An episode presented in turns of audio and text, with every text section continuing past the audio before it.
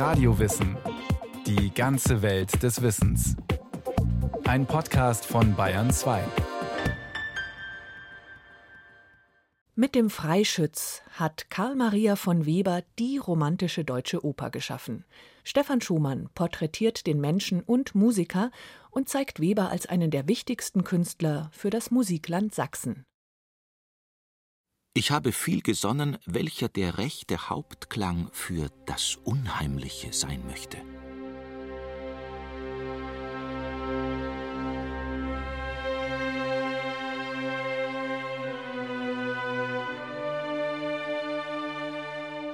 Natürlich musste es eine dunkle, düstere Klangfarbe sein, also die tiefsten Regionen der Violinen, Violen und Bässe, dann die tiefsten Töne der Hörner oder einzelne dumpfe Paukenschläge.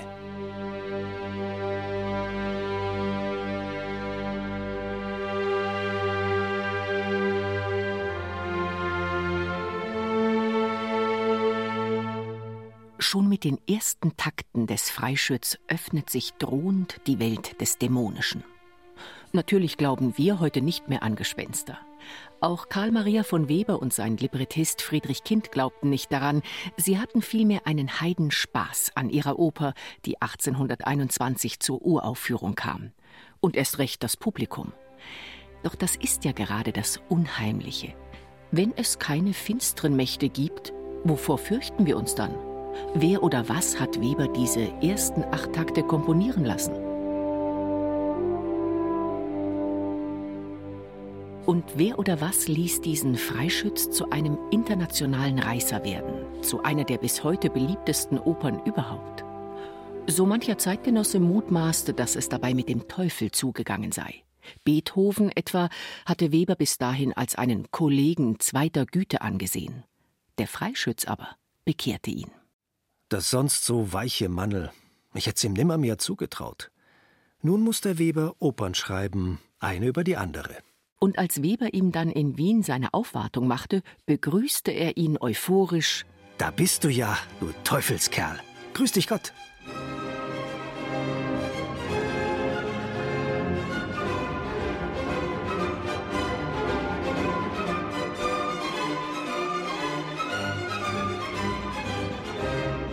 Nun könnte man glauben, dass wer sich einen Spaß daraus macht, anderen solch Schauer einzujagen, ein diabolischer Mensch sein müsse.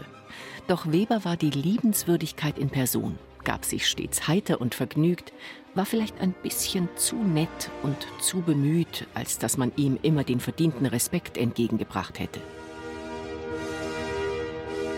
Diese Beflissenheit steht in hartem Kontrast zu seiner eigenen Kindheit und Jugend, die, wo nicht die Hölle, so doch ein ziemliches Chaos gewesen sind.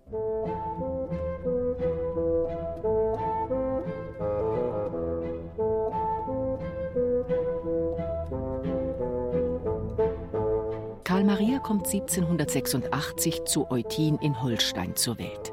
Sein Vater, Franz Anton Weber, der sich das Adelsprädikat nur angemaßt hat, ist ein unsteter Einzelgänger. Als Amtmann ein ziemlicher Nichtsnutz, verlegt er sich zunehmend aufs Musizieren.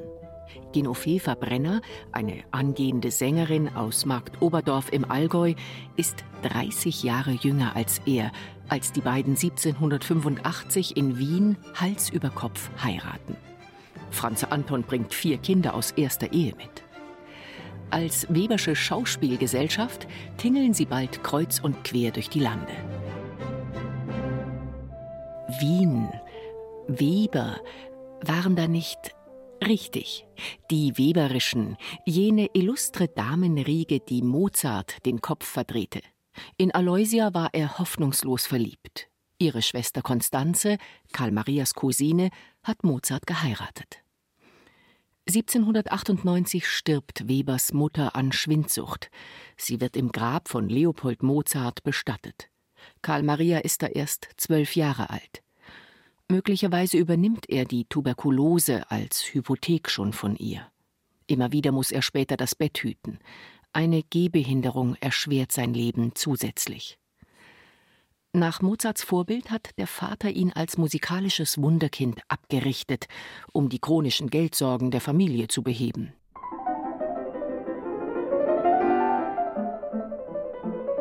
Der Filius scheint sich brav gefügt zu haben. Ich genoss der sorgfältigsten Erziehung.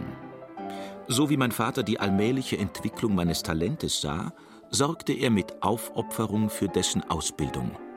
Er brachte mich nach Salzburg zu Michael Haydn. Vater und Sohn sind nun auf Gedeih und Verderb aufeinander angewiesen. Ein Spekulationsgeschäft führt sie um 1800 nach Sachsen. In München haben sie sich bei Alois Sennefelder das Steinbruck-Verfahren abgeschaut und wollen damit nun Fortune machen.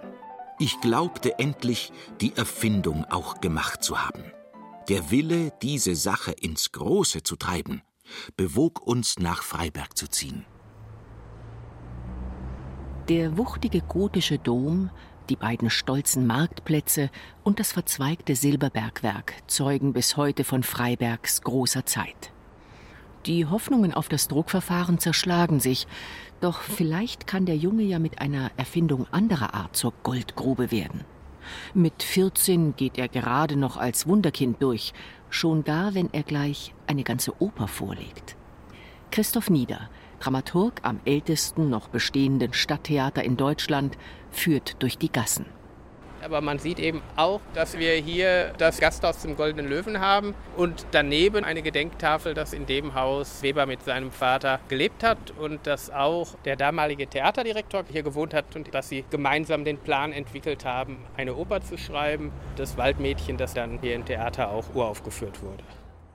Ich schrieb die Oper Das Waldmädchen welche sich dann weiter verbreitete, als mir lieb sein konnte, da es ein höchst unreifes Produkt war die Geschichte als solche Kolportage oder bestenfalls Fernsehserie oder so. Ne?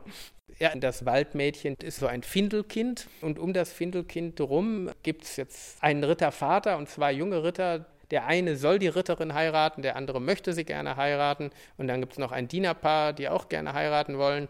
Und das führt dann eben zu diversen Verwicklungen und Intrigen. Und dann stellt sich aber noch heraus, dass das Waldmädchen auch adeliger Abkunft ist, sodass am Ende alle fröhlich heiraten können.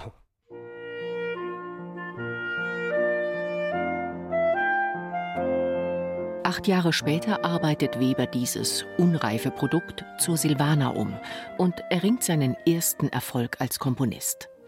Der Freischütz muss ihm dann stets als Déjà-vu erschienen sein, so viele Motive sind in diesen beiden Frühwerken vorgeprägt. Hörnerklang und Sturmgebraus, die geheimnisvolle Waldwelt, der Fürst und der Pilger und das Happy End mit Ach und Krach.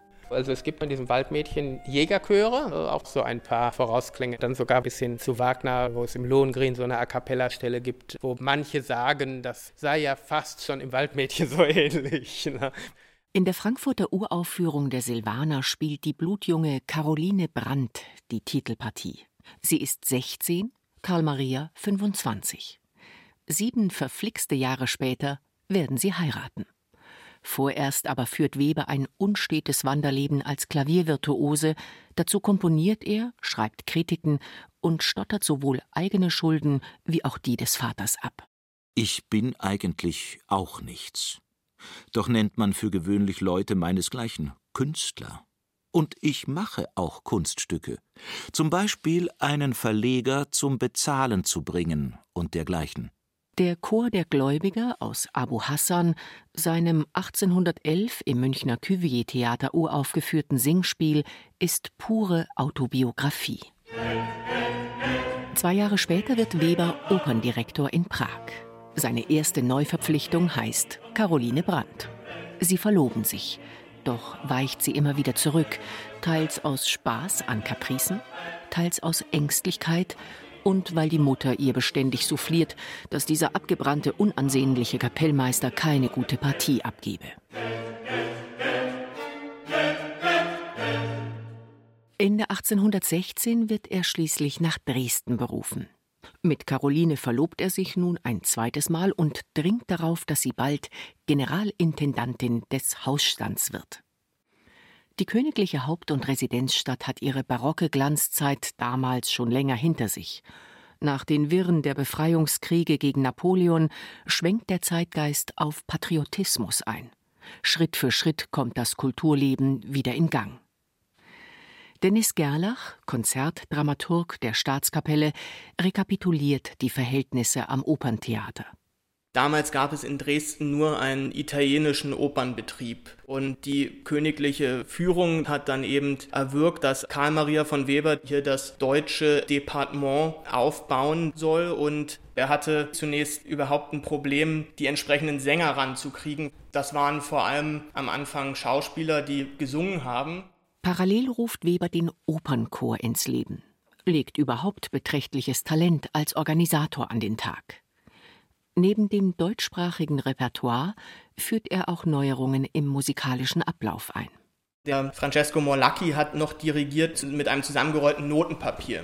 Und Weber war dann derjenige, der das Dirigentenpult an die Grabenwand mit Blick auf die Bühne platziert hat. Und gleichzeitig hat er dann diese Papierrolle gegen den Dirigierstab eingetauscht.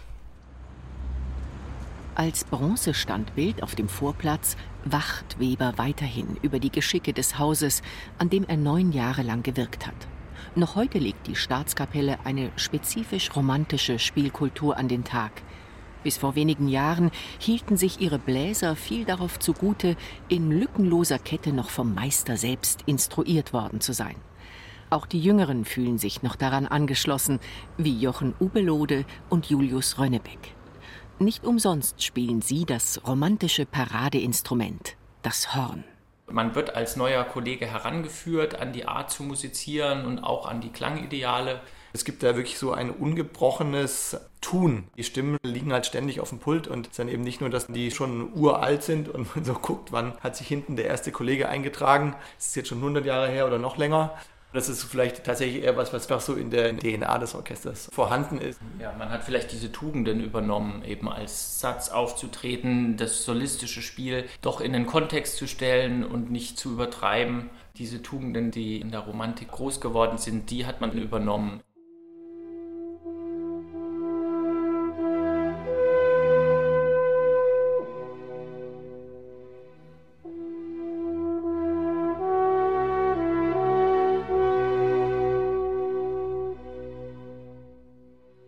Sagen, den idealen Hornton kann man gut an Weber üben. In den Orchesterwerken hat er das Horn eigentlich sehr gesanglich und klangschön eingesetzt, sehr schmeichelhaft. Und er hat in für uns guten Tonarten geschrieben. Ja. Es liegt gut auf dem Instrument, es ist nicht unnötig gefährlich, sage ich mal.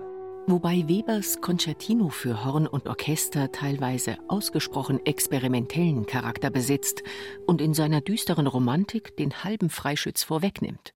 Dabei ist es 10, 15 Jahre vor diesem entstanden. In der Rückschau wird erkennbar, dass er den rechten Hauptklang für das Unheimliche über Jahrzehnte hinweg immer wieder gesucht und variiert hat.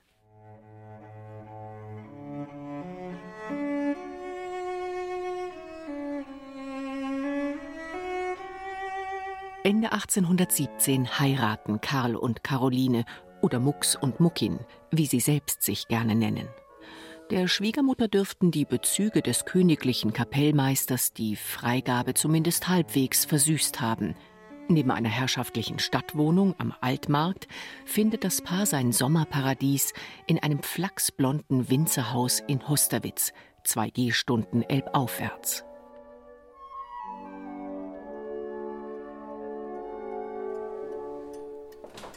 Heute ist das Haus ein Museum. Sein biedermeierliches Interieur birgt Reliquien wie Stimmgabel, Visitenkarten und Briefe. Die Porträts reichen von karikaturhaften Zeichnungen über das repräsentative Ölgemälde des Herrn Direktors bis zum leidvoll vergeistigten Antlitz der Totenmaske. Dorothea Renz führt dieses Kleinod und lädt regelmäßig Künstler zu stimmungsvollen Hauskonzerten ein. Weber hat hier fünf Sommer mit seiner Familie verbracht und es heißt ja, dass diese Zeiten zu den glücklichsten in seinem Leben gehört haben. Er liebte natürlich nicht nur das Haus, sondern die ganze Landschaft des Elbtals. Das alles hat er ja hier erst so richtig für sich entdeckt. Also Elbsandsteingebirge, auch hier um die Ecke der Keppgrund. Das alles hat ihn natürlich auch inspiriert zu Musik. Hier ist also doch einiges entstanden. Zum Beispiel sein berühmtes Opus 65 besser bekannt unter dem Titel Aufforderung zum Tanz, seiner geliebten Lina, seiner Frau Caroline gewidmet.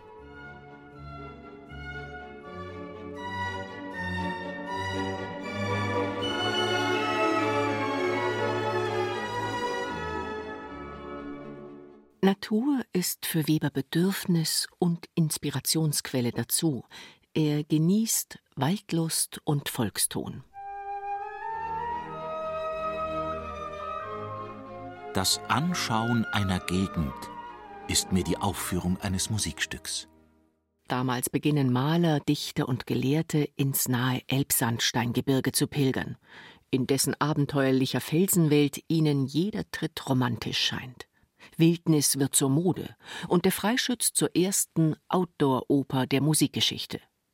Aus dieser Zeit stammt auch das erste Dokument, das dem Museum einst von einem Sammler übereignet wurde, ein Billet an Friedrich Kind, den Librettisten.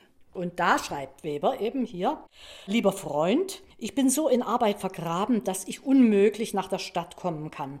Also ist es Ihnen möglich, so kommen Sie hübsch heraus. Machen Sie uns die Freude, aber bald. In größter Eile, Ihr Weber.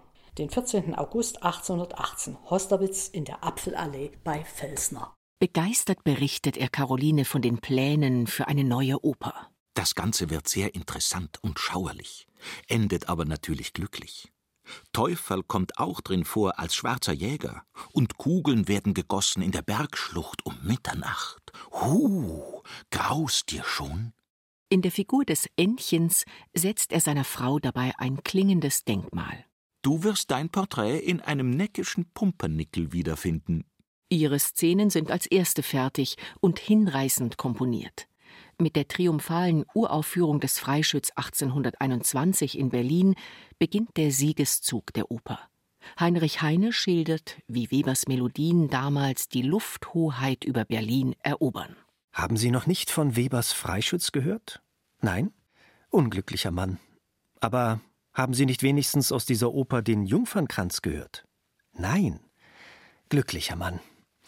Wenn Sie vom Hallischen nach dem Oranienburger Tore und vom Brandenburger nach dem Königstore gehen, hören Sie jetzt immer und ewig den Jungfernkranz. Den ganzen Tag verlässt mich nicht das vermaledeite Lied.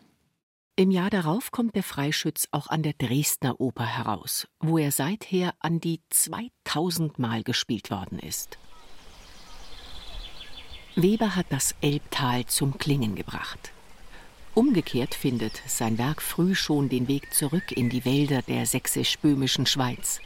Als Hans Christian Andersen sie wenig später auf Webers Spuren durchwandert, ruft er durch Felsspalten kraxelnd das schon zum geflügelten Wort gewordene Hilf Samiel und stößt an der Grenze gar auf Wachsoldaten, die Freischützmelodien vor sich hinsingen. In dieser Landschaft ist das Fantastische die Norm. Teils als Türme, teils als kilometerlange Riffe ragen die Felsmassive wie versteinerte Sandburgen aus dem Waldmeer. Die Dörfer ducken sich in dunkle Täler. Das Freischützmilieu mit Forsthaus, Waldschenke und Jagdgesellschaft ist hier bis heute lebendig geblieben. Gleich nebenan liegt die Felsenbühne Raten, ein prächtiges Naturtheater hoch über dem Elbtal, aus dessen Repertoire der Freischütz seit den 50er Jahren nicht wegzudenken ist. Stefanie Krone singt dort die Försterstochter Agathe. Das Singen hier in der Natur ist sehr besonders. In diesen sehr leisen Stellen, wenn dann eine Amsel mitsingt aus den Bäumen ringsherum, das ist einfach wunderbar. Wir sind hier von Felsen umgeben und wenn man auf der Bühne singt, sieht man manchmal Bergsteiger in den Felsen hängen, die unserem Opernabend lauschen. Und die Akustik in diesem Felsenkessel ist phänomenal, besonders wenn es geregnet hat vorher.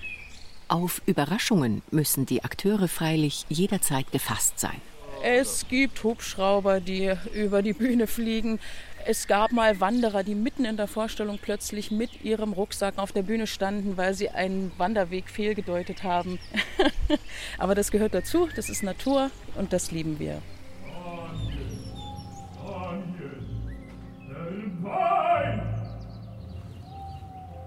Wer hier des Nachts unterwegs ist, dem kann es schon kalt den Rücken runterlaufen.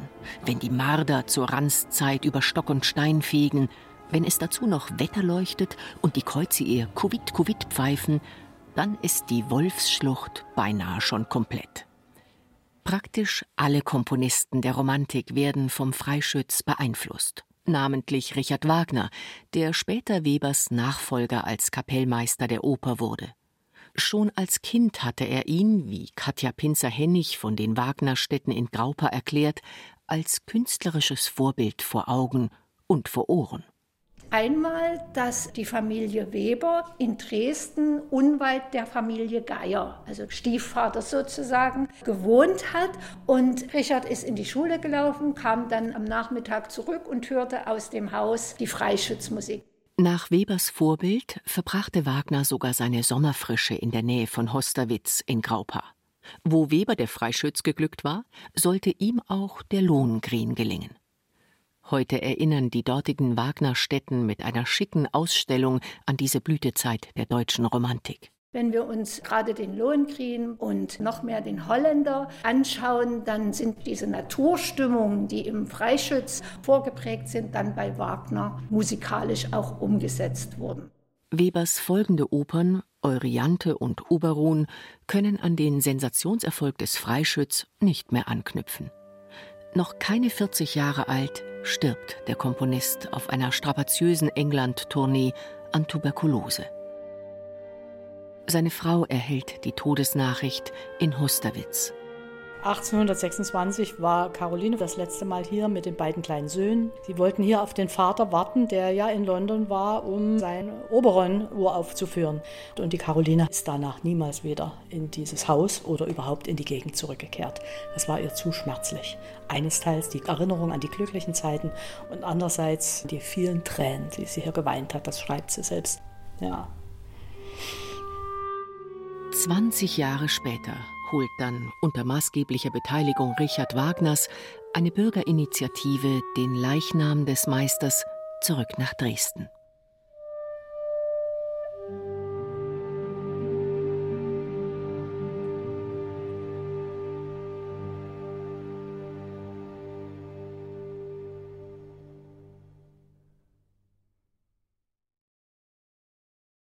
Das war eine weitere Podcast-Folge von Radio Wissen auf Bayern 2.